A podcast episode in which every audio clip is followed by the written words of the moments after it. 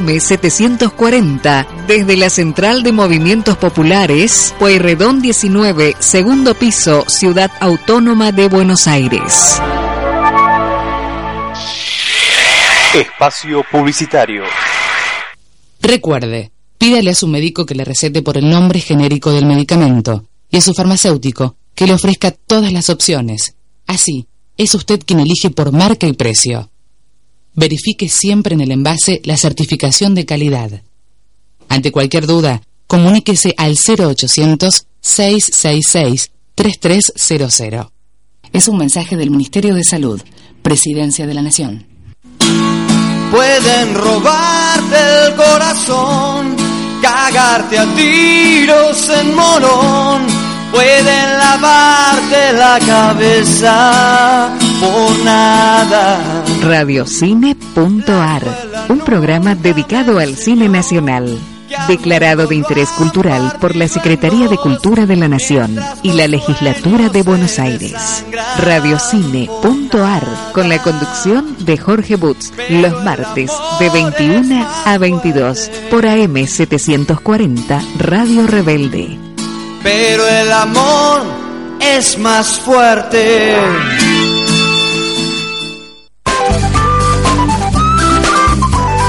Esta radio que te informa y entretiene es integrante de la Red Federal de Arbia, Asociación de Radiodifusores Bonaerenses y del Interior de la República Argentina, www.arbia.org.ar. Lo importante es que llegues. No permitas que la velocidad te maneje. Respeta las normas de tránsito. Ministerio del Interior. Presidencia de la Nación.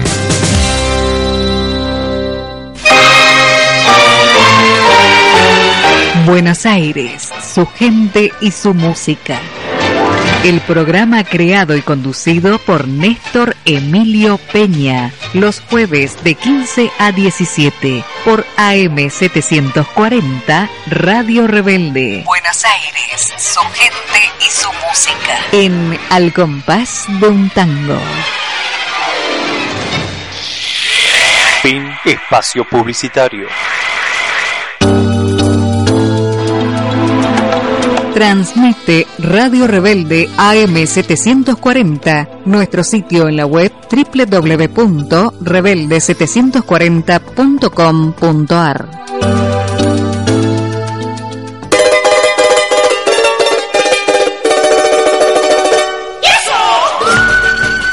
Nos planteamos construir prácticas colectivas de cooperación que superen los discursos individuales de oposición.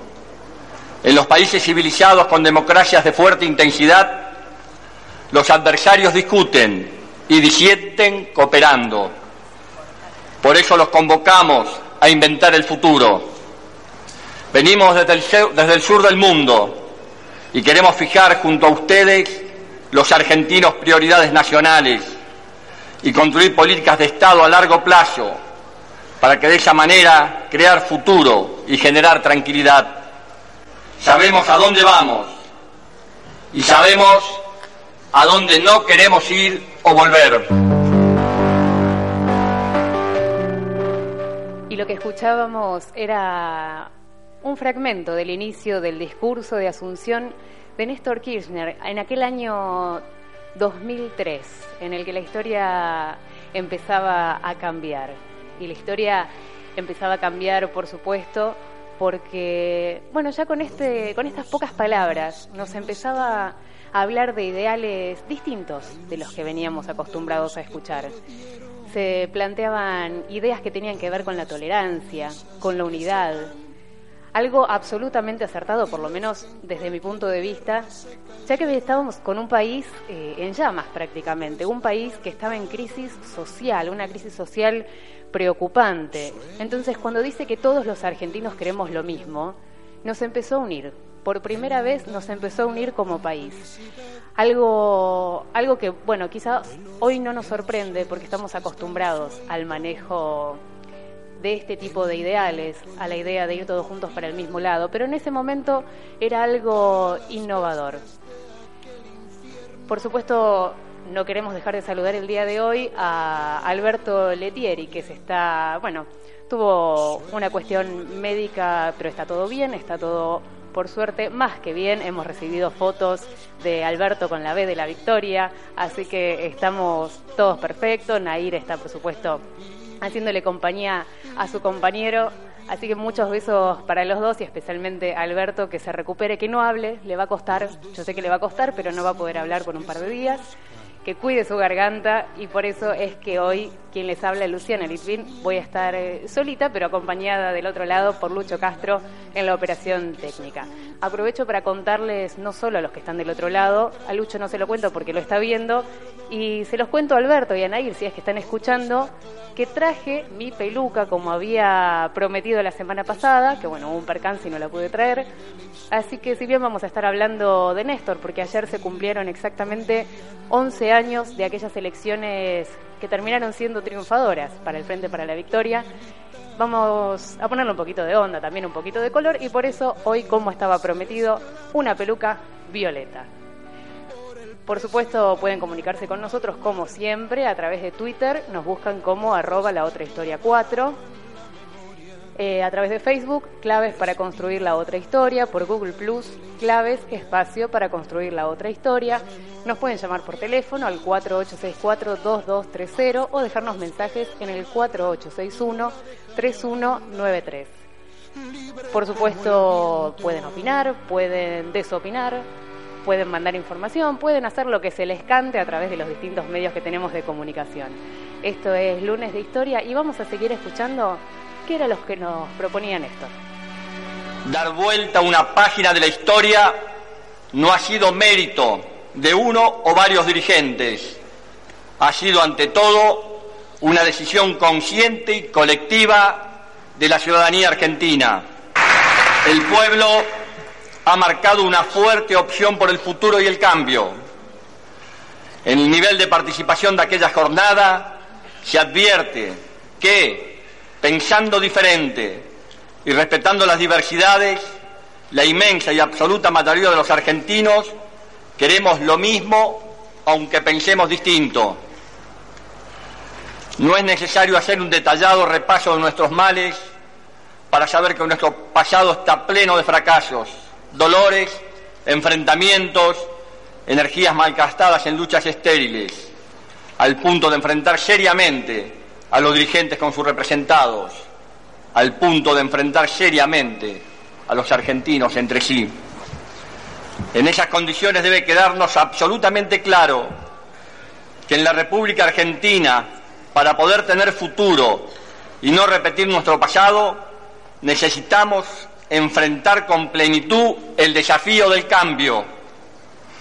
Por mandato popular, por comprensión histórica y por decisión política, esta es la oportunidad de la transformación, del cambio cultural y moral que demanda la hora. Cambio es el nombre del futuro. El cambio implica medir el éxito o el fracaso de la dirigencia desde otra perspectiva discursos, diagnósticos sobre la crisis no bastarán ni serán suficientes.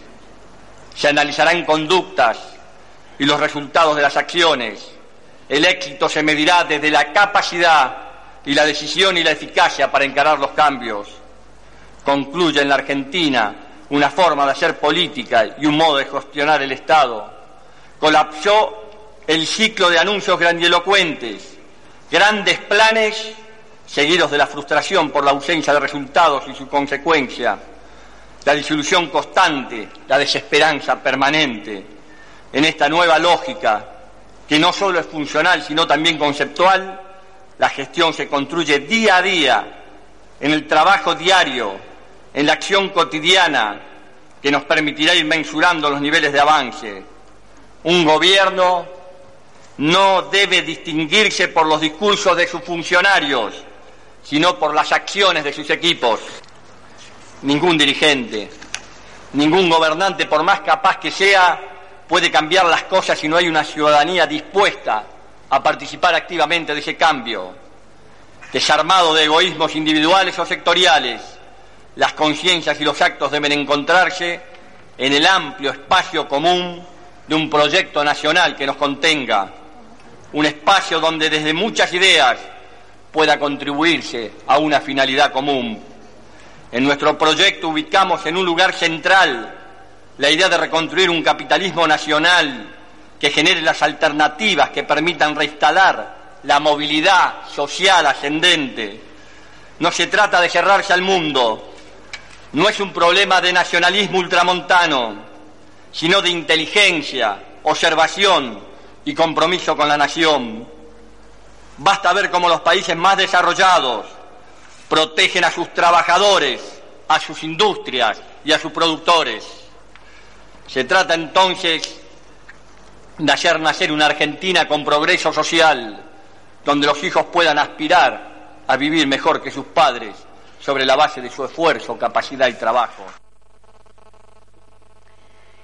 Qué palabras, como decíamos al principio, que ahora nos parecen casi obvias, habiendo visto lo que se hizo en los últimos 10 años, en esta última década ganada. Sin embargo, en ese momento nos estaba diciendo algo distinto, nos hablaba de un cambio, de, de algo que rompe con esta ideología neoliberal a la que veníamos acostumbrados. Además, lo dice desde una humildad, la humildad de los más grandes, que dicen que, un, por ejemplo, que un gobernante solo no va a poder, que va a necesitar la ayuda de su pueblo, que lo aliente, que lo acompañe en este proyecto. Un pueblo que finalmente lo ayudó y ese fue el comienzo, como decíamos, de esta década ganada, que vivió y sigue viviendo nuestro país. Ahora hagamos un poquito de memoria, ¿no? Porque sabemos qué es lo que tenemos hoy, sabemos qué recorrido hicimos en estos últimos años, pero recordemos cuál era el país que llega a las manos de Néstor Kirchner. Era un país que estaba en crisis, crisis económica, política, social. Hablamos de unos 2.040.000 personas sin trabajo, una deuda externa de 140.000 millones de dólares. Nadie se olvida de aquel corralito que dejó a tanta gente en la calle por no poder contar con su propio dinero. ¿sí? Recordemos que se rompe la ley de intangibilidad, en donde en teoría no podía nadie tocar los depósitos, ya que es algo privado. Sin embargo, eh, a palabras necias, oídos sordos, parece que quisieron decir los bancos y ciertas financieras, e hicieron lo que quisieron los cacerolazos, los verdaderos cacerolazos, no los que escuchamos ahora, que hay cinco o seis tipos reclamando que ni saben qué están reclamando. Sin embargo, en esa época se inauguran, lamentablemente, los cacerolazos de verdad, los cacerolazos de la gente que está con hambre, de la gente que por ahí logró juntar una plata para, no sé, comprarse una casa, hacer una inversión, para lo que sea, era su dinero el que se ganó laburando y sin embargo no pudo, le quedó realmente atrapado adentro de un corral.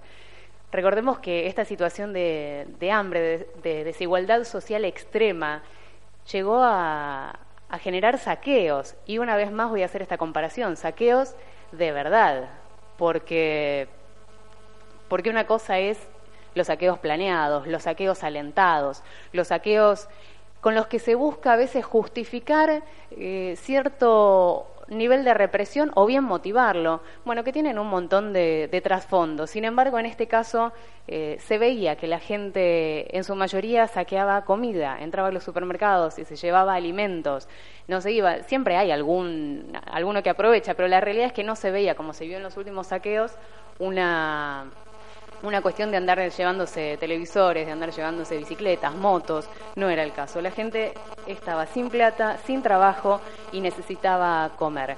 Y a tal punto llegamos con esta crisis social que terminamos, bueno, nosotros no precisamente, pero se terminó declarando el estado de sitio. Creo que cuando se declara el estado de sitio en aquel momento yo era bastante chica, estaba terminando el colegio, sin embargo me quedó esa sensación, a pesar de no haber vivido en carne propia lo que fue la última dictadura militar, aquella dictadura del horror, del terror, de la violencia, la palabra estado de sitio a mí me, hizo correr un escalofrío bastante importante.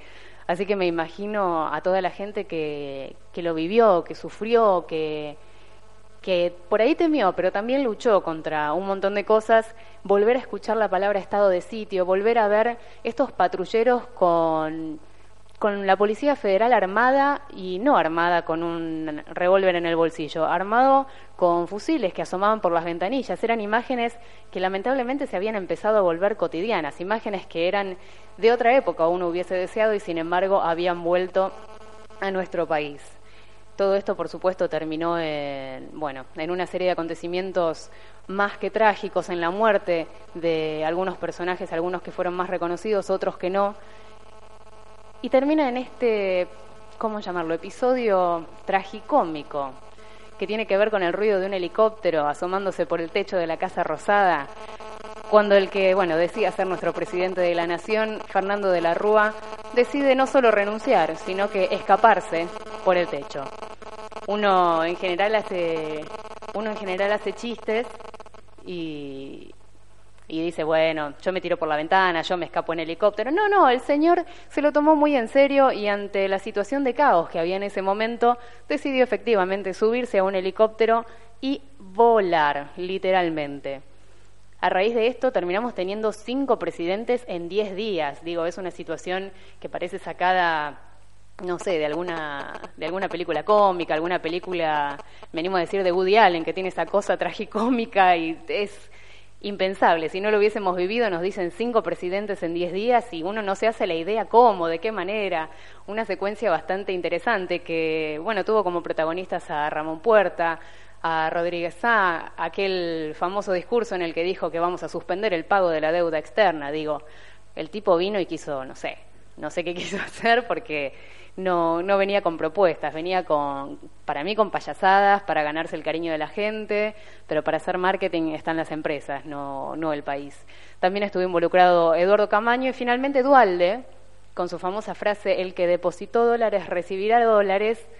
Bueno, algunos los recibieron a 1.40, otros no los recibieron, qué sé yo. Eh, una serie de tramoyas, una serie de mentiras, pero mentiras es una palabra por ahí hasta más clara. Hubo un trasfondo bastante siniestro en esa época, porque mientras todo esto sucedía se veían imágenes que, recordándolas ahora mientras preparábamos la producción del programa, volver a ver estas imágenes de, chicos chiquitos, recién nacidos o de pocos años de edad que terminaban muriendo por desnutrición. Estamos hablando de morirse de hambre, literalmente morirse en un país que se dedica a la exportación de alimentos. Nuestro, o sea, es un país en el que uno tira una semilla y crece. No, no hay forma de imaginarse cómo llegamos a este punto en el que nos odiábamos entre nosotros, nos matábamos entre nosotros y se nos morían los chicos por falta de alimento. Sin embargo, pudimos empezar a escuchar un nombre que por ahí para muchos era desconocido, y se trata precisamente de Néstor Kirchner, gobernador de la provincia de Santa Cruz. No muchos creían que Néstor tuviera chances en las elecciones, la realidad es que pocos conocían su trayectoria política. Sin embargo, hace 11 años, el día de ayer, un 27 de abril de 2003, en las elecciones presidenciales se presenta contra Carlos Menem, algo que para mí, si me preguntan, suena hasta ridículo, porque yo entiendo esa frase de mejor malo conocido que bueno por conocer, pero poner de candidato y encima votar al mismo tipo que nos generó toda la crisis de la que estábamos tratando de escapar, de la que estábamos tratando de salir, qué sé yo. Eh, pero sin embargo, esa fue la realidad. Por suerte, y a pesar de que los votos parecían pocos, y e iban a generar una segunda vuelta, porque la cantidad de votos y las diferencias de porcentajes no alcanzaban, y a pesar de que en esa primera vuelta Menem saca más votos que Néstor Kirchner, por razones algunas más conocidas, otras no tanto, o quizá porque se veía venir que no le iba a ir muy bien en un balotaje, Menem decidió renunciar. Por eso finalmente el 25 de mayo de 2003, Néstor Kirchner asume la presidencia de la nación. Y cuando habló de cambios, lo dijo muy en serio. Y si no me creen, recordemos qué dijo respecto a las problemáticas de desigualdad social de salud y delitos. Queremos recuperar los valores de la solidaridad y la justicia social que nos permitan, que nos permitan cambiar nuestra realidad actual para avanzar hacia la construcción de una sociedad más equilibrada, más madura, más justa. Sabemos que el mercado organiza económicamente, pero no articula socialmente. Debemos hacer que el Estado ponga igualdad allí donde el mercado excluye y abandona. Es el Estado el que debe actuar como el gran reparador de las desigualdades sociales en un trabajo permanente de inclusión y creando oportunidades a partir del fortalecimiento de la posibilidad de acceso a la educación, la salud y la vivienda, promoviendo el progreso social basado en el esfuerzo y el trabajo de cada uno. Es el Estado el que debe viabilizar los derechos constitucionales, protegiendo a los sectores más vulnerables de la sociedad, es decir, los trabajadores, los jubilados, los pensionados, los usuarios y los consumidores. Garantizar la igualdad educativa de norte a sur es aportar a la formación de una verdadera conciencia e identidad nacional. En el campo de la salud, el Estado asumirá un rol articulador y regulador de la salud pública, integral, sumando los esfuerzos de los subsectores públicos, provinciales y nacionales, privado y de obras sociales, orientando a consolidar las acciones que posibiliten generar accesibilidad a las prestaciones médicas y a los medicamentos para toda la población. La ley de prescripción por el nombre genérico de los medicamentos recientemente reglamentada será aplicada con todo vigor y el programa Remediar de gratuita distribución de medicamentos ambulatorios continuará.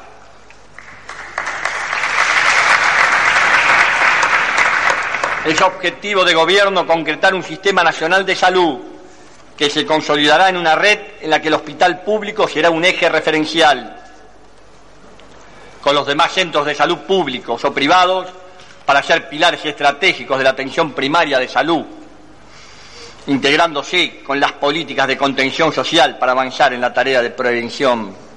El objetivo de dar salud a los argentinos imponen que se asuman políticas de Estado que sean impermeables a las presiones interesadas, por poderosas que sean, provengan de donde provengan. Para comprender la problemática de la seguridad, encontramos soluciones que no solo se deben leer en el Código Penal, hay que leer también la Constitución Nacional en sus artículos 14 y 14 bis, cuando establece como derecho de todos los habitantes de la nación el derecho al trabajo, a la retribución justa, a las condiciones dignas y equitativas de labor, a las jubilaciones y pensiones móviles, al seguro social obligatorio, a la comprensión económica familiar y al acceso a una vivienda digna, entre otros. El delito es delito, sea de guante blanco, sea de naturaleza común y sea de mafias organizadas. Qué interesante esto último que menciona, ¿no? Que el delito es delito, eh, sea cual sea, incluso los de guante blanco. Y me hizo acordar a lo que estuvo pasando y de lo que estuvimos hablando en el último tiempo, en el último mes, mes y medio, que es el tema de, los linchamientos, ¿no? Es como si hubiese, eh, qué sé yo, visto el futuro en una bola de cristal y nos estaba avisando. Esto que decíamos entre la semana pasada y la anterior, que por qué se justifican los linchamientos en el caso de quizá el hurto de una cartera o tal vez por la simple suposición, porque alguien gritó que ese pibe robó o algo así.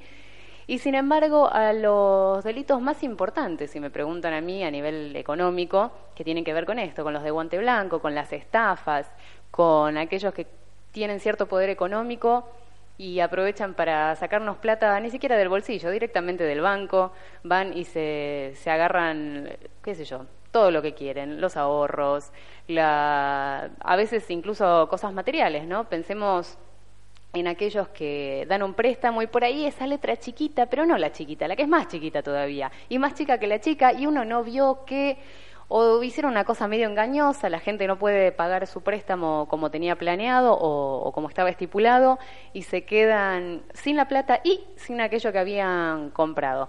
Quiero decir, hay tanta gente que se está aprovechando de nuestro bolsillo y sin embargo nos la agarramos con el más chiquito, ya lo dijo Néstor. Eh, delito es delito y para eso está la justicia. Nosotros somos simplemente civiles creo que es para tener en cuenta, porque a pesar de que se dijo hace 11 años, hoy sigue absolutamente vigente.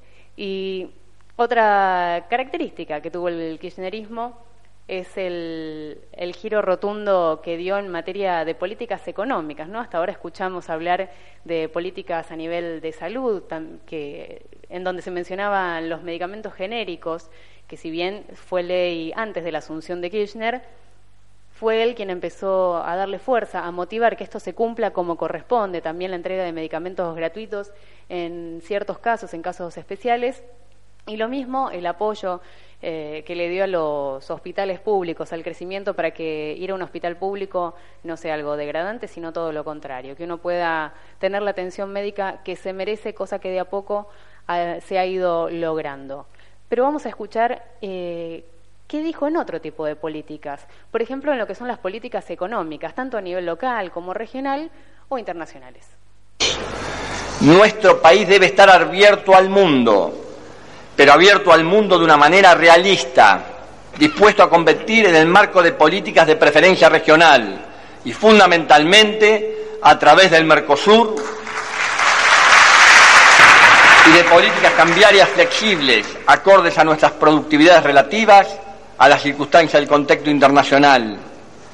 El crecimiento requerirá de una demanda creciente que aliente las inversiones, tanto para atender el mercado interno como a las exportaciones. Al contrario del modelo de ajuste permanente, el consumo interno estará en el centro de nuestra estrategia de expansión. Tenemos que volver a planificar y ejecutar obra pública en la Argentina para desmentir con hechos el discurso único del neoliberalismo que las estigmatizó como gasto público improductivo. No estamos inventando nada nuevo los Estados Unidos en la década del 30 superaron la crisis económico-financiera más profunda del siglo que tuvieron de esa manera.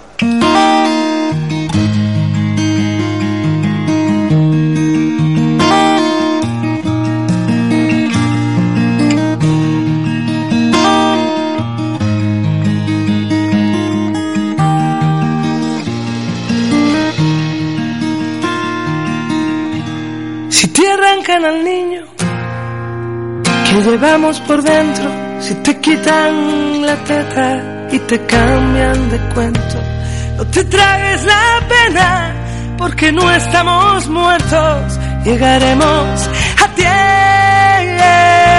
tiempo, llegaremos a tiempo. Si tienen claras las alas en el muelle del viento, te espero un segundo en la orilla del tiempo. Llegarás cuando vayas más allá del intento. Llegaremos a tiempo. Llegaremos a tiempo. Si te abrazan las paredes, desabrocha el corazón. No permitas que te anuden la respiración. No te quedes aguardando a que pinte la ocasión, que la vida son dos trazos y un borrón. Tengo miedo que se rompa la esperanza, que la libertad se quede sin alas. Tengo miedo que haya un día sin mañana. Tengo miedo de que el miedo te eche un pulso y pueda más. No te rindas, no te sientes a esperar.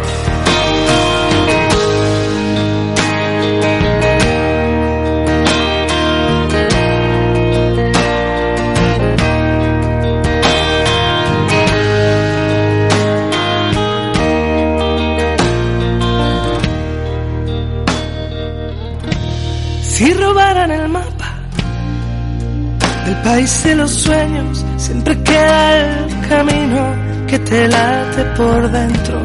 Si te caes, te levantas, si te arrimas, te espero. Llegaremos a tiempo, llegaremos a tiempo. Mejor lento que parado desabrocha el corazón, no permitas que te anude la imaginación, no te quedes aguardando a que pinte la ocasión, que la vida son dos trazos y un borrón.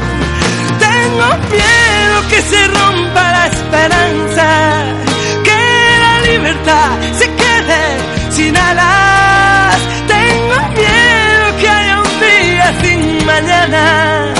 Tengo miedo de que el miedo eche un pulso y pueda más.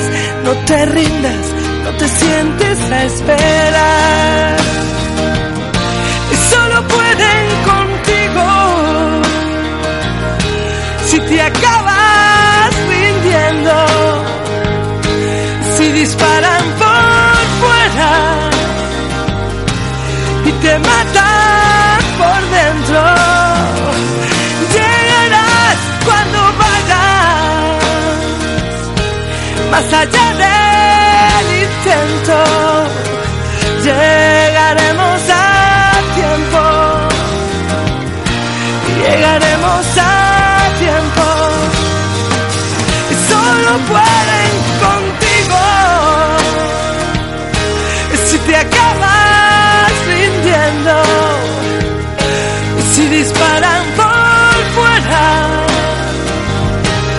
te matan por dentro. Llegarás cuando vayas más allá del intento. Llegaremos a tiempo. Llegaremos a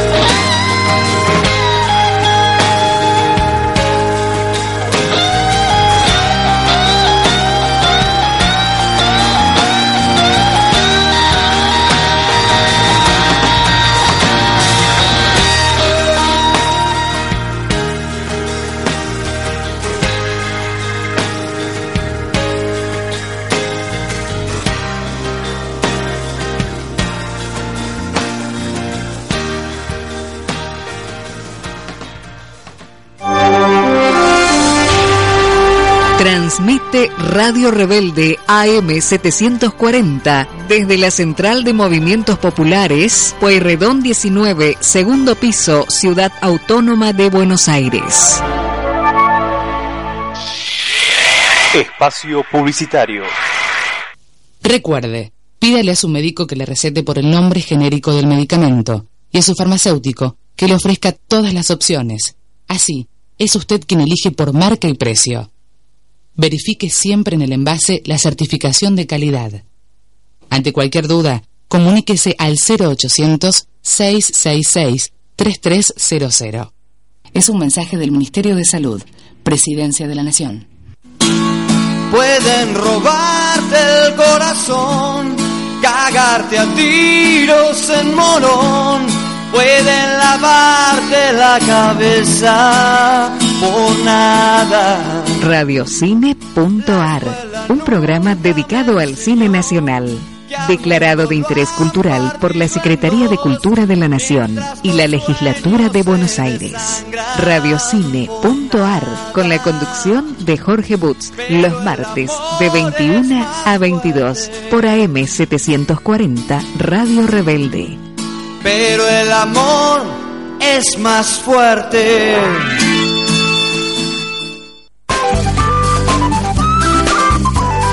Esta radio que te informa y entretiene es integrante de la Red Federal de Arbia, Asociación de Radiodifusores Bonaerenses y del Interior de la República Argentina, www.arbia.org.ar.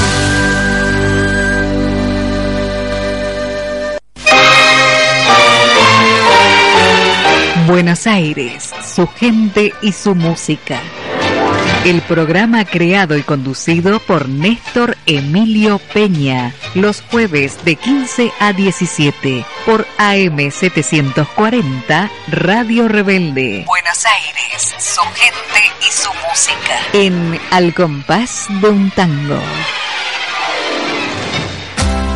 Lo importante es que llegues. No permitas que la velocidad te maneje. Respeta las normas de tránsito. Ministerio del Interior. Presidencia de la Nación. Fin espacio publicitario. Transmite Radio Rebelde AM740, nuestro sitio en la web www.rebelde740.com.ar.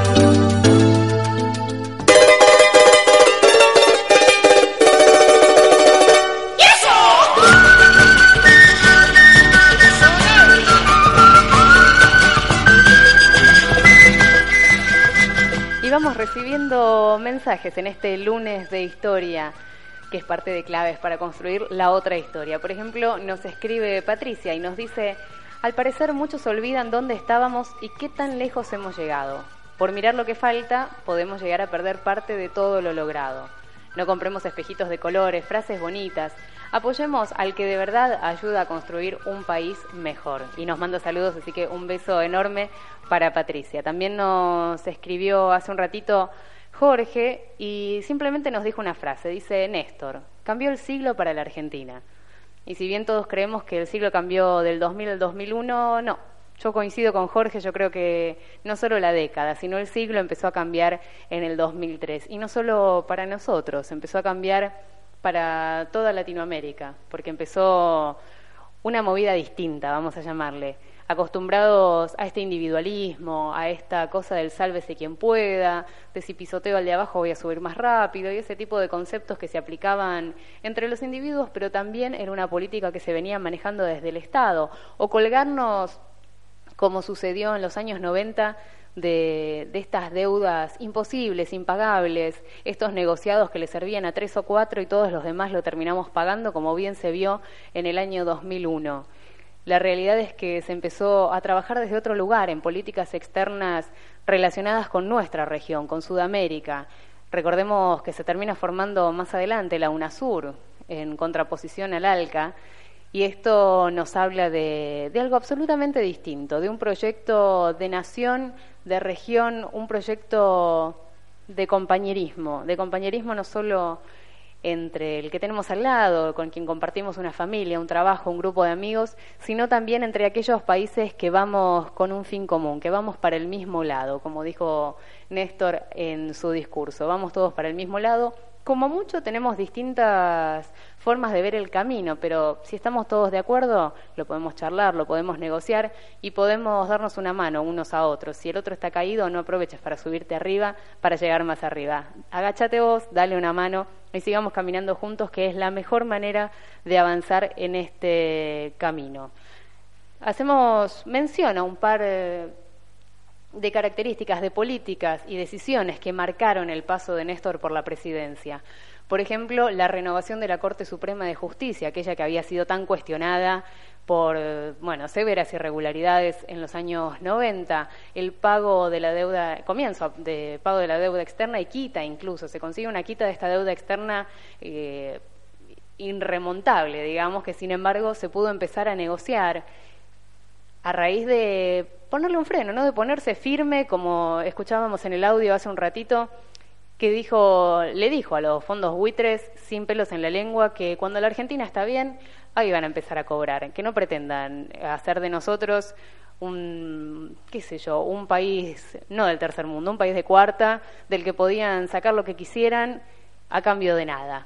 Así que le puso el pecho a las balas y empezó a conseguir este tipo de quitas en la deuda externa que a nadie le habían interesado aparentemente conseguir. Por otro lado, en políticas de derechos humanos ha hecho un trabajo increíble, un trabajo impensado, diría yo, para muchos. Un, trabajo que terminó con el enjuiciamiento de represores por delitos de lesa humanidad, el apoyo a madres y abuelas en la recuperación de sus hijos y nietos desaparecidos, que hoy día hemos estamos hablando de cantidades extraordinarias, estamos hablando de superar los 100 nietos recuperados. Sin embargo, todo esto no hubiese sido posible sin, sin, una política de derechos humanos que no solo lo permitiera, sino que también lo avalara y lo apoyara. Ha sido un camino que todos eh, hemos sufrido, no solo los que lo vivieron en carne propia, sino los que seguimos como descendencia, porque lo que afecta a un país lo afecta para toda su historia. Todo lo que pasa en un país, lo bueno y lo malo, es parte de nuestra historia. Y por eso nos tenemos que hacer cargo, tener memoria propia e histórica, para que las cosas que nos hicieron mal, las cosas que nos quebraron como país, no vuelvan a suceder.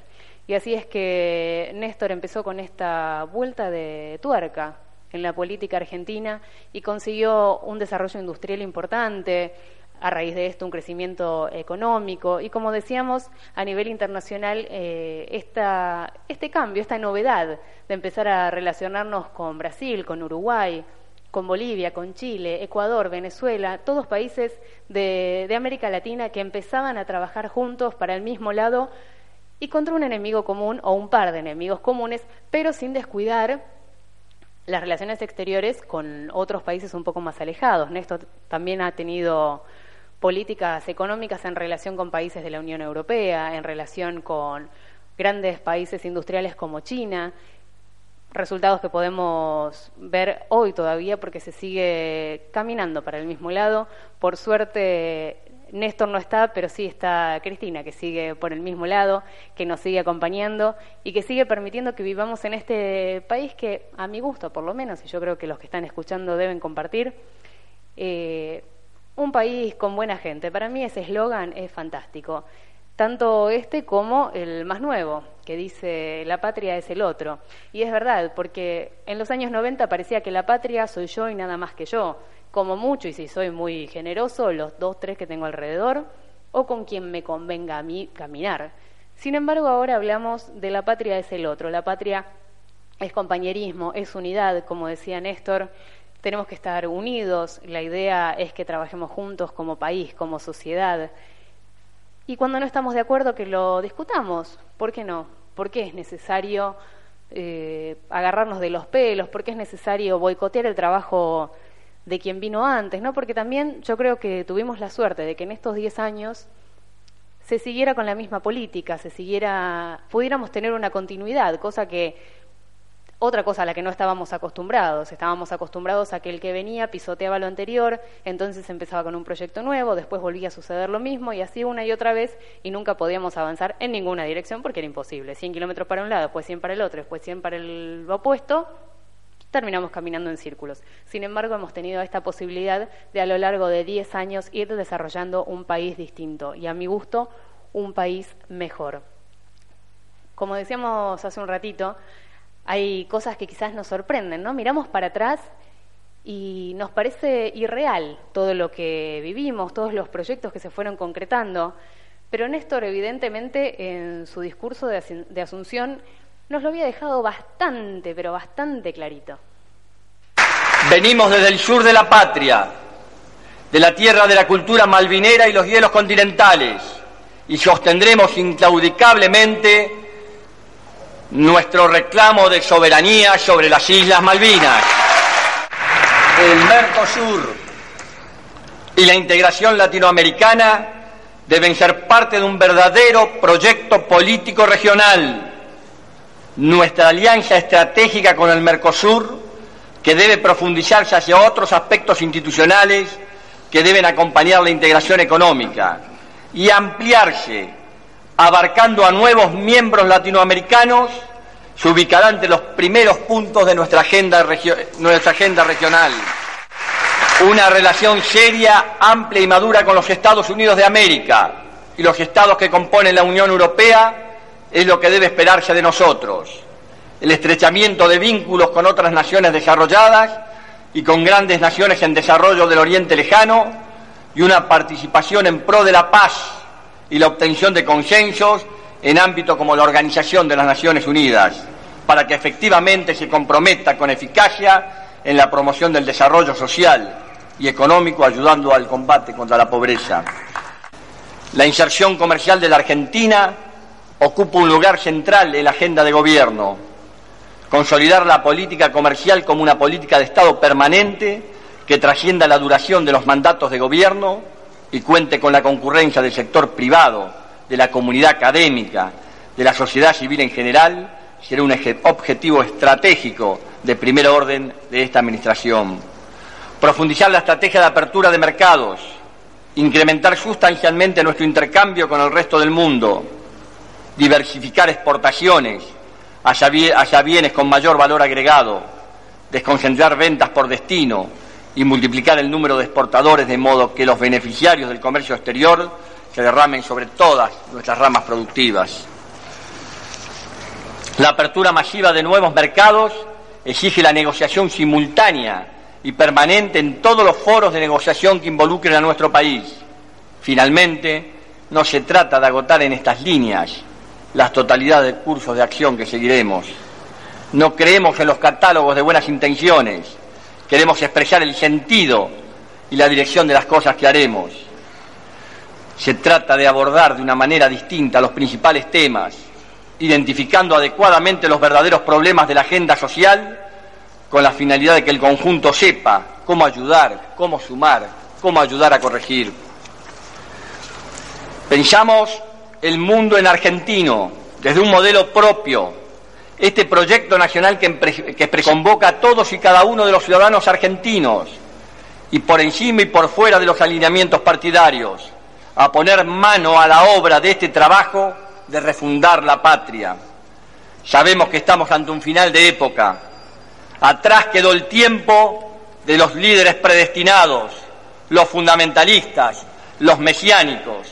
La Argentina contemporánea se deberá reconocer y refundar en la integración de equipos y grupos orgánicos con capacidad para la convocatoria transversal, el respeto por la diversidad y el cumplimiento de objetivos comunes.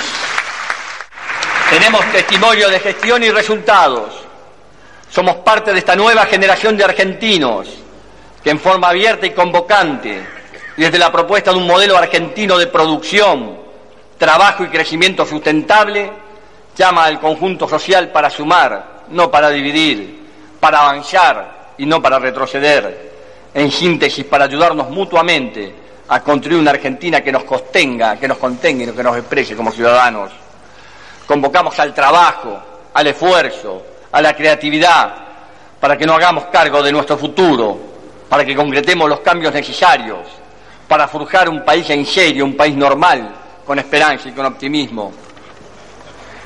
Formo parte de una generación diezmada, castigada con dolorosas ausencias. Me sumé a las luchas políticas creyendo en valores y convicciones a las que no pienso dejar en la puerta de entrada de la Casa Rosada.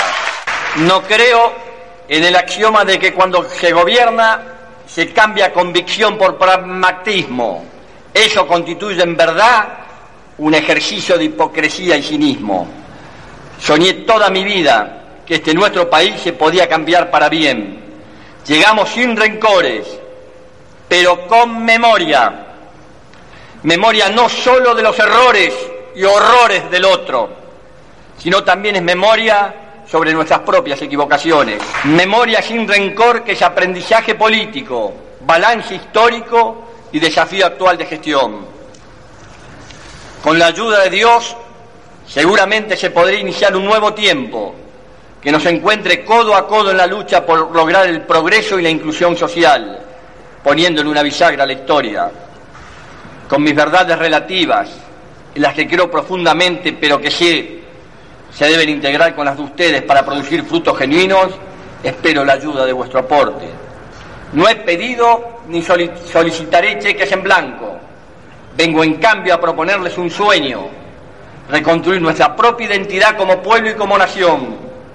Vengo a proponerles un sueño, que es la construcción de la verdad y la justicia. Vengo a proponerles un sueño, que es el de volver a tener una Argentina con todos y para todos les vengo a proponer que recordemos los sueños de nuestros patriotas fundadores y de nuestros abuelos inmigrantes y de pioneros, de nuestra generación que puso todo y dejó todo pensando en un país de iguales. Pero yo sé y estoy convencido que en esta simbiosis histórica vamos a encontrar el país que nos merecemos los argentinos. Vengo a proponerles un sueño. Quiero una Argentina unida, quiero una Argentina normal, quiero que seamos un país serio, pero además quiere un país más justo. Anhelo que por estos caminos se levante a la faz de la tierra una nueva y gloriosa nación, la nuestra. Muchas gracias. ¡Viva la patria! Y nos decía Néstor, vengo a proponerles un sueño. Una Argentina con todos y para todos. Y tenemos un llamado, pero un llamado muy especial que no esperábamos, porque yo dije que no tenía que hablar y efectivamente no se aguantó. Y lo tenemos a Alberto Letieri que nos llamó para, por supuesto, ser parte como corresponde de este programa. Alberto, ¿cómo estás? ¿Qué tal, Luciana? ¿Cómo estás? Yo muy bien acá, eh, hablando mucho porque esta vez estoy sola. Ah, bueno, pero a vos no te cuesta, así que al contrario, está en muy buenas manos la conducción. Ah, bueno, si lo dice Alberto, entonces vamos a creerle. ¿Y vos cómo estás? y acá estoy, mira, mucho mejor que estos días anteriores, todavía un poco con el dolor de la herida, pero dicen bien esperando volver prontito a la actividad. Y bueno, hoy era un día en el que no, quería estar ausente del programa. Es esas fechas que uno no puede dejar fuera, ¿no? Es decir, escuchaba recién el discurso de, de Néstor en aquel 2003 y bueno, me parece que vino a proponernos un sueño y a lo largo de, toda su vida, por ese sueño, bueno, entregó ese tributo, pero, pero también la Argentina fue otra. Y, y, yo creo que tiene que ver mucho con eso, ¿no? Porque a veces uno cree que los sueños no son posibles, pero sin embargo hay una frase que dice que cuando uno desea mucho algo, el mundo conspira a su favor. Y creo que fue el caso de Néstor, bueno, y de todos los que hemos seguido y acompañado este proyecto. Mira, muchas veces se le ha criticado a Néstor que después de la, última operación estuviera inmediatamente en el, en el Luna Park. Y, realmente cuando uno está en una sala de operaciones y, siente, no en mi caso que no era una operación grave, pero, pero siente el dolor ajeno, es como que, se da cuenta de eso, ¿no? que uno se da cuenta de que, que, el tiempo es breve, y eso es lo que le debe haber pasado también a Néstor, que el tiempo es breve y que hay que aprovecharlo lo mejor posible. Por eso esa decisión que muchos de alguna manera categorizaron como, como suicida, pero que, que implicó eso, ¿no? El compromiso con ese sueño, con, esa transgresión que nunca dejó de predicar. Además, Néstor fue alguien que siempre, siempre se dio a los demás, entonces, ¿por qué iba a dejar de hacerlo por una circunstancia? Efectivamente, efectivamente. Pero bueno, yo creo que de todas maneras ese discurso nos muestra algo, y es la coherencia entre lo que se promete y lo que se cumple, entre el discurso de campaña o el discurso de asunción presidencial y las políticas de aplicación concreta. Cuando uno analiza ese discurso, como lo hemos hecho aquí recién en el programa y antes en el, en el programa de cable, yo creo que, que queda claro eso, la coherencia entre ese discurso que fue mucho más que eso, fue un verdadero programa de, gestión para un mandato donde las, realizaciones fueron constantes. Además, eh, bueno, justamente de esto hablaba Néstor, ¿no? Que decía que hay que, hay que juzgar a los políticos por sus acciones y no por sus promesas. Y él eh, pudo ser eh, perfectamente juzgado y juzgado para bien, juzgado positivamente porque nos demostró que no eran solo palabras, no eran solo promesas, eran proyectos. Eso es, y también dijo, no les pido que me sigan, ¿Qué, frase significativa? Qué frase tan significativa, realmente. Y yo creo que sí, yo creo que en este momento donde nosotros vemos cómo aparece un discurso devastador basado en la, en la mentira habitualmente de parte de los multimedia y de aquellos que, que impulsan una oposición sin programa, una oposición basada exclusivamente en la denostación, porque sí, ¿no? En el oposicionismo, en la, en la crítica sin fundamento, me parece que, que es el momento más adecuado, sobre todo para recordarle a los jóvenes que, que los sueños, las transgresiones tienen un papel determinante en la política y bueno, y así es como se, se consigue cambiar el mundo. Y qué importante es transgredir cuando esa transgresión es con respeto, cuando esa transgresión tiene que ver con ideales e ideales eh, conjuntos, ¿no? no ideales individuales, sino de tener un país mejor para todos y con todos, como dijo el, como dijo Néstor.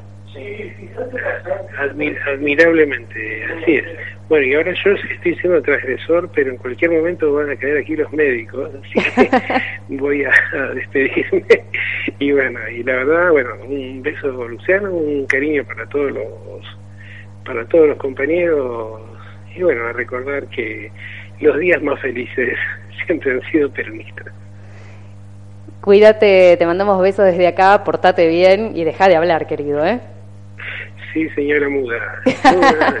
no, cuídate que te mejores y estamos, bueno, estamos en contacto por supuesto y te esperamos que se te extraña de este lado. Aquí también. Muy buenas noches para todos. Adiós. Y hablábamos con Alberto Letieri, quien normalmente está en mi lugar de hablar y hablar y hablar. Él dice que yo hablo mucho, pero Alberto también es difícil callarlo. ¿eh? Imagínense que está recién salidito de una operación y sin embargo nos llama por teléfono. Igual para mí, yo no sé qué opina Lucho, nuestro, nuestro operador, para mí nos estaba controlando. Yo creo que sí, ¿no? Sí, Lucho dice que sí, que un poquitito eh, vino a controlar, a ver cómo venía la mano, a ver si era en serio que estaba saliendo en, vivo. Por ahí creyó que lo habíamos grabado y dijo, si llamo, que nos habíamos, claro, dijo, son las 10 de la noche, no hay nadie controlando, los chicos se fueron a tomar algo. No, no, no. Alberto, estamos acá, al pie del cañón, por supuesto. No podía ser de otra manera, no solo porque con Lucho acá tenemos un programa fantástico, fantástico, no necesitamos que nadie nos lo diga, nosotros somos así, así de modestos, aparte me hace acordar Lucho, claro, yo me olvido, pero tengo acá la peluca que nos trajo toda la buena onda, para que después no se diga que no cumplí con la promesa, igual ya los conozco, me van a venir a decir que la llevé el día que ellos no estaban y que son así, lo van a decir, pero a mí no me importa nada, yo cumplí con mi promesa, subí la foto, porque aprendí de Néstor, cuando uno promete algo hay que cumplirlo. Y cuando uno se equivoca hay que reconocerlo, es así de simple y la sociedad funcionaría tanto mejor, seríamos todos tanto más felices y estaríamos tanto más tranquilos si además de cumplir las promesas supiéramos pedir perdón, ¿no? Porque a veces los errores suceden, somos humanos, pero qué importante que es la tolerancia en todo esto. Uno de los principales mensajes, tanto de Néstor como de Cristina, esta cosa de la tolerancia, la principal crítica que se le ha hecho siempre a la oposición es la violencia, el nivel de violencia, de intolerancia, esto de, como decía Alberto, me opongo porque me opongo, no por las dudas. Y sin embargo, cuando uno dice sí por las dudas, cuando uno ve a ver de qué se trata, o puede negociar, sentarse a charlar, es mucho más productivo, porque ya se dice que dos cabezas piensan mejor que una, imagínate 40 millones de personas. Así que creo que no es casualidad que Néstor haya llegado a pesar de, haber llegado medio por casualidad, hasta yo me animo a decir que por error, porque recordemos que llega avalado por Dualde, y yo creo que Dualde no tenía muy claro qué era lo que iba a hacer Néstor de verdad. por suerte, por suerte no se dio cuenta y le dio una mano para que pudiera llegar a ese lugar de presidente de la Nación, ese 25 de mayo del año 2003. Un año que vamos a recordar para siempre, porque fue un cambio de paradigma, en mi opinión, en la política y en la sociedad argentina.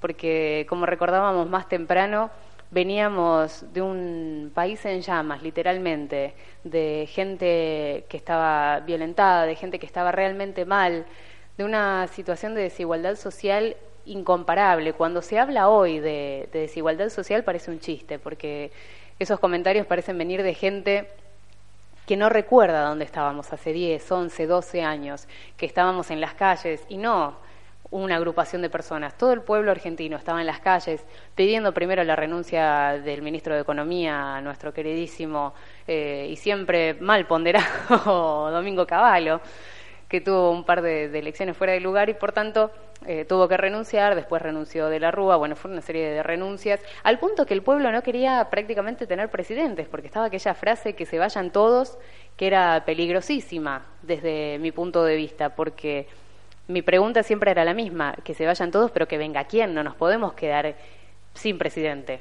Bueno, efectivamente sucedió una cosa por el estilo, se nos fue volando por la ventana el presidente que teníamos en ese momento, pasaron cinco presidentes en diez días, pero sin embargo tuvimos la suerte de que el presidente que quedó en pie, que quedó firme y que fue elegido por la mayoría de los argentinos fuera Néstor Kirchner. Y gracias a eso empezamos a cambiar la historia de nuestro país, que hoy es la que conocemos y que sigue avanzando de la mano de Cristina para el mismo lado, siempre para adelante, sin mirar para atrás. Y como dijo alguien alguna vez, no retrocedemos ni para tomar impulso.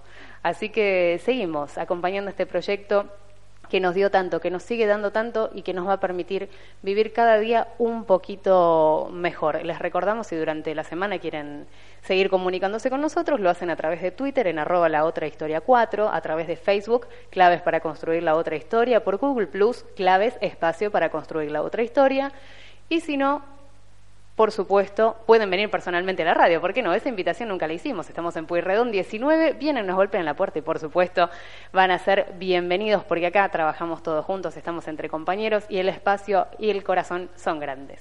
Todos los lunes de 11, de 10 a 11 de la noche estamos con lunes de historia en claves para construir la otra historia, por supuesto, por Radio Rebelde AM740 y si no, a través de internet www.rebelde740.com.ar. Nuestro operador Lucho Cáceres, mucho Castro, Cáceres, te cambié, mucho fútbol.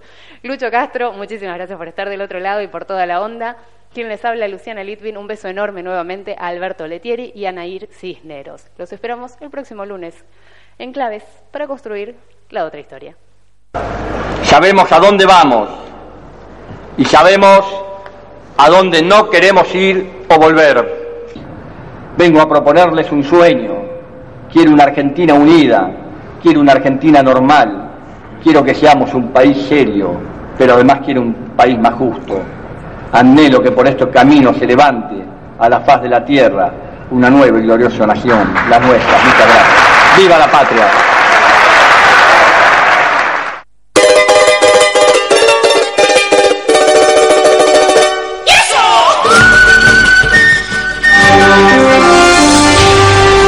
Transmite